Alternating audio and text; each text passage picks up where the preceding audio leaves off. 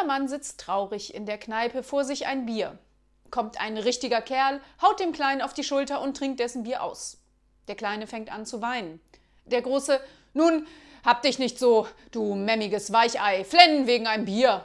Der Kleine, na, dann pass mal auf. Heute früh hat mich meine Frau verlassen, Konto abgeräumt, Haus leer.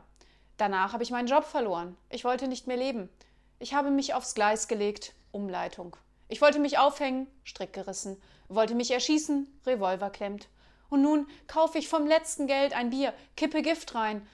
Und du säufst es mir weg.